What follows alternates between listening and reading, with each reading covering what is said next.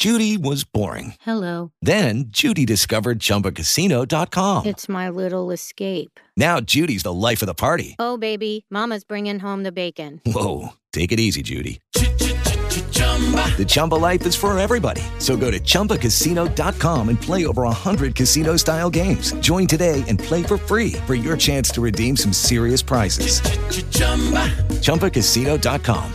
No purchase necessary. Void where prohibited by law. 18 plus terms and conditions apply. See website for details. Olá, eu sou o Márcio Miranda e esse é o 15 Minutos, podcast da redação da Gazeta do Povo. O Brasil mal iniciou a campanha de vacinação contra a Covid-19 e já passou a enfrentar o medo da falta de doses para continuar o processo de imunização. Resultado de problemas na negociação das vacinas, da alta demanda global, mas também de dificuldades em desenvolver as vacinas em território nacional. É bem verdade que a última notícia é mais otimista. Os insumos finalmente devem vir da China, tanto para a produção da Coronavac, no Instituto Butantan, quanto da vacina de Oxford, da AstraZeneca, na Fiocruz. Mesmo assim, estamos atrasados. Esses impasses na continuidade da vacinação contra a Covid-19 no Brasil, por conta dos atrasos na importação de insumos, são sintomas de um processo de precarização que a produção de vacinas no país vem sofrendo nos últimos anos. Segundo especialistas, aliás, o caso da vacina contra o novo coronavírus não é isolado e a falta de investimento público ameaça o sucesso histórico do Brasil em campanhas de imunização. Esse episódio aqui do podcast fala sobre como é a indústria de vacinas no Brasil e por que nenhuma multinacional produz aqui. O convidado para analisar o assunto é Marco Antônio Stefano, professor da Faculdade de Ciências Farmacêuticas da Universidade de São Paulo, a USP.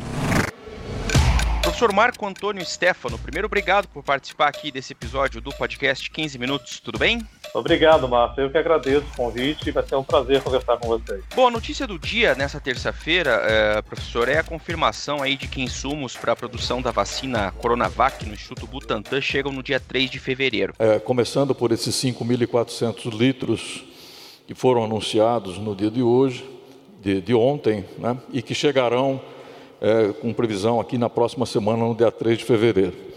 E na sequência, há um outro volume de 5.600 litros, que também foi mencionado pelo embaixador, que também está em processo adiantado de liberação. É, de qualquer maneira, o processo de vacinação aqui no Brasil corre o risco de sofrer com os atrasos, a gente já está um pouco atrasado. Aí eu pergunto, então, para começar essa nossa conversa. O Brasil tem um sucesso histórico em campanhas de vacinação, né? Mas o que impede o país de ter uma produção própria maior de vacinas, a ponto até de pensar nessa produção completa de vacinas contra a Covid-19? Queria que a gente começasse trazendo um, um, rápido histórico em relação a esse tema, professor. Márcio, é, o Brasil tem um histórico de produção de vacinas de produzir desde a matéria-prima, desde o do banco de células até o produto final. É, mas isso, né, o Brasil perdeu muito da nossa história. Se a gente fizer um retrospectivo da nossa história, nós começamos a produção de, de soros e vacinas na época de Vital Brasil, na época de Oswaldo Cruz, onde o Brasil se despontou como produção de soros antiofídicos e da vacina de febre amarela. Então nós temos, nós criamos esse histórico. Após a Segunda Guerra, nós permitimos que multinacionais, né, empresas nacionais privadas começassem a produzir no Brasil. Essas empresas foram compradas por multinacionais, é, elas saíram do país e a partir de 1980 nós não tínhamos nem vacina nem soro no Brasil. E foi criado então o Plano Nacional de Autossuficiência. E então, em 1985, vários laboratórios, como Fiocruz, Butantan, Fundação Ezequiel Dias, Tecpar e Vital Brasil, receberam uma verba enorme para desenvolver um parque industrial de produção de vacina. E o que, mudou então a partir do final dos anos 90, começo dos anos 2000, professor, a partir da criação da Anvisa em relação a esse Parque Nacional de Produção de Vacinas que existiam nessas empresas públicas que receberam aporte, como o senhor disse, do poder público, hein, professor? A partir de 2012, esses parques começaram a. 2012 não, né? Na verdade foi antes com a criação da Anvisa em 1999 e a Anvisa né, implantando novas regras de boas práticas de fabricação, o Brasil não se atualizou em termos de, de questões de qualidade né, de gestão da qualidade das vacinas. E nós ficamos para trás né, né, é, nessa corrida é, de tecnologia. Sendo hoje muito mais barato a gente importar as IFAs, né, os insumos ativos, e só reembalar, fazer a embalagem primária e secundária no Brasil.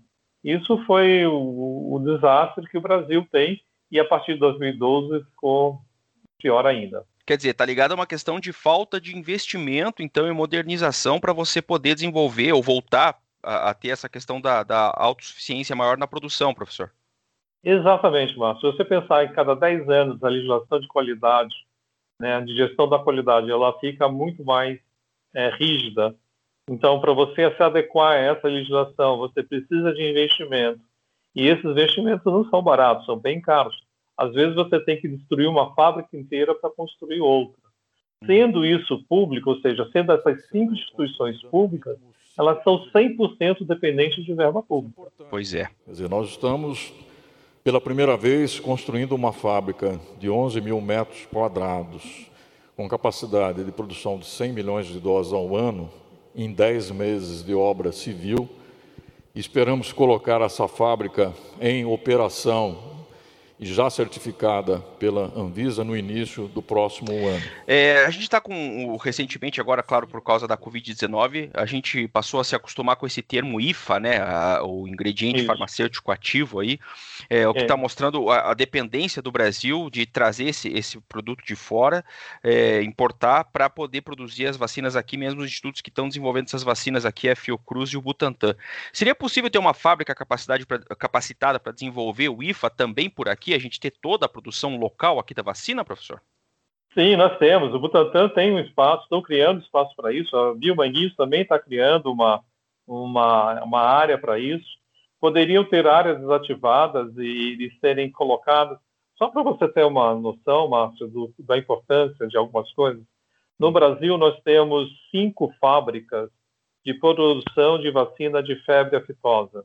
Só que são febre aftosa é um produto veterinário. Uhum. Se o Brasil tivesse urgência em produzir qualquer uma dessas duas vacinas, era só fazer a, pedir a Anvisa inspecionar esses laboratórios, ver se eles têm condições, as chamadas boas práticas de fabricação, e autorizar esses laboratórios a produzir as vacinas de uso para o Covid. É uma capacidade produtiva que nós temos de 700 milhões de doses, para você ter ideia. Então, só para você ter ideia, o setor veterinário hoje ele está capacitado, né? Ele tem, nós temos indústrias de produção de vacina no Brasil. Butantan, Fiocruz tem áreas produtivas que podem ser reativadas, entendeu? Uhum. Só que estão construindo uma, por exemplo, a vacina do Butantan, o início, né, o, o, o start da produção da área da IFA, né, é preciso de um laboratório nível 3 de biossegurança. Porque ele começa com vírus vivo e depois ele vai inativar. Diferente da de biomanguinhos, que é uma área de biossegurança nível 1, porque trabalha com adenovírus não replicante. Então, são, o custo de áreas de produção são diferentes. Então, do Butantan, a área de produção é muito mais cara, precisa ser uma área nova, porque não existe na área, no, Butantan, no Brasil, não existe nenhum setor de produção de vacina humana com área de biossegurança 3. Bom, um outro questionamento aqui, é, voltando a falar sobre a questão aí das vacinas, e, e especialmente está falando, claro, muito de vacinas da Covid, né? É, por que que laboratórios privados é, não desenvolvem vacinas aqui no Brasil, hein, professor? Ah, isso vai te dar uma resposta mais tranquila, Márcio. é, primeira coisa, né? Nenhum laboratório privado vai construir ou, ou mesmo desativar uma área para produção de vacinas sem ter a certeza de compra dessas vacinas pelo, pelo governo. Hum. Então, assim, ele não vai competir com o órgão público. Você não vai ter uma empresa privada que vai querer competir com o Fiocruz ou competir com o Butantan. Por quê? Porque só em comprar os equipamentos, Butantan, Fiocruz, Biomanguinho, é Biomanguinho, né? Uhum. É, FUNED, não pagam impostos, né? Sim. São isentos de impostos. Uma empresa privada não é isenta de impostos. Então, já, ela já começa pagando 60% a mais na construção, 60% a mais, ou mais até, né, na importação de equipamentos, na importação de, de, de reagentes. Então, a indústria privada ela já começa a ter uma diferença de preço muito maior do que a empresa pública que produz vacina. E, e se ela não tiver certeza que o governo vai adquirir, a qual, mesmo que o custo seja 60%, 70% maior, né, ela não vai investir uma fabricação para não conseguir vender o seu produto depois. Então, é por isso que a indústria privada, enquanto você tiver indústria, empresas públicas, né, que hoje ela tem uma, um apoio do governo para produzir, a indústria privada não consegue competir com o preço. Quer dizer, então a questão é toda gira em torno do, do custo que é também para produzir aqui no Brasil, isso, né, professor? Isso, por, por, empresa privada. Por empresa pela empresa pública, privada, claro. É isso, pela empresa privada. Não esquece que, a, a, por exemplo, no, em algumas empresas onde públicas você tem pessoas que são efetivas e o custo da mão de obra é muito mais barato que numa empresa privada, onde a pessoa paga INSS, paga fundo de garantia, paga todos os impostos, enquanto muitas vezes na empresa pública o funcionário ele é de carreira, né? ele, é, ele é funcionário público, ele, é, ele é um servidor público, onde tudo isso não é descontado. Então, existe uma série de questões de custos, né? Uhum. não só de produção, que a empresa privada não consegue competir com uma empresa pública. E não Será tendo que... a garantia de compra, ela não vai investir. E o desenvolvimento de vacinas aqui no Brasil, com tecnologia aqui do país, hein, professor Marco Antônio? Eu posso dizer que o Ministério de Ciência e Tecnologia, pela Rede Vírus, hum. investiu no, no, desenvolvimento de 15 vacinas com tecnologias, é, é, tecnologias que estão prontas no Brasil. E hum. ela quer alavancar isso, né, para não fique dependente justamente disso. Inclusive o Butantan, inclusive o Manguinhos, a Universidade de São Paulo, então, tem vários projetos de vacina. Tem, tem, além de comprar essas IFAs, eles têm projetos próprios de vacina. Então, assim, como tirar agora isso da universidade e levar para o setor produtivo? Então, a gente sente que o ministro está várias vezes indo ao jornal falando, olha, nós queremos é, levar essa produção, tirar da universidade, é, ter vacina brasileira. A gente está vendo isso no jornal toda hora. Uhum. Né? Das 15, três estão adiantadas, né? mas ele tem que transferir isso para algum setor produtivo. O público não vai ter interesse, porque ele já tem as vacinas que estão vendo sendo transferidas de outros, de outros países. Então, resta para o, o governo abrir incentivo para o setor privado.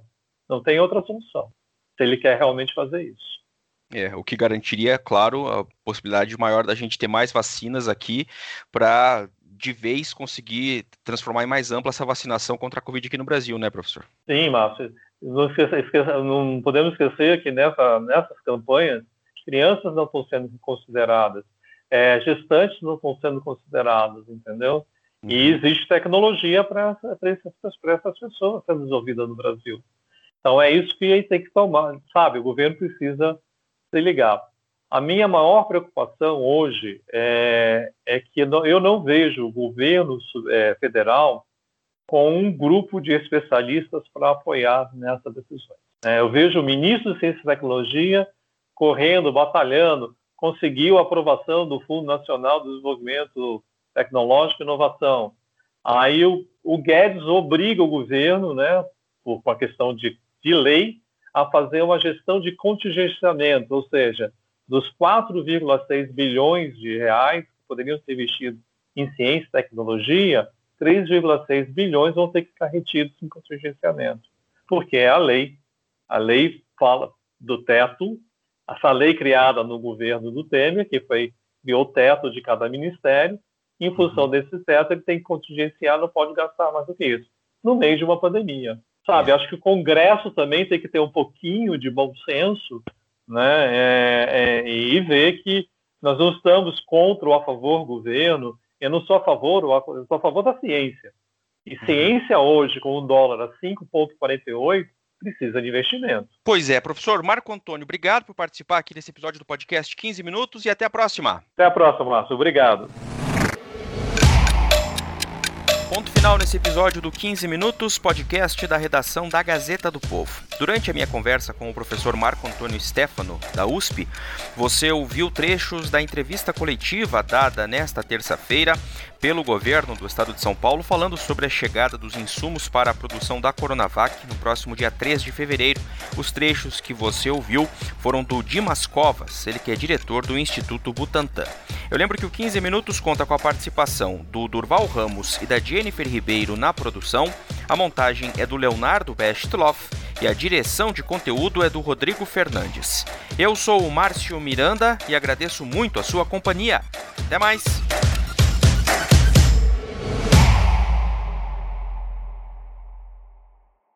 Step into the world of power, loyalty, and luck. I'm gonna make him an offer he can't refuse. With family, cannolis, and spins mean everything. Now, you wanna get mixed up in the family business. Introducing The Godfather at ChumbaCasino.com. Test your luck in the shadowy world of The Godfather slot. Someday, I will call upon you to do a service for me. Play The Godfather now at ChumbaCasino.com. Welcome to the family. VGW Group. No purchase necessary. Void where prohibited by law. See terms and conditions. 18 plus.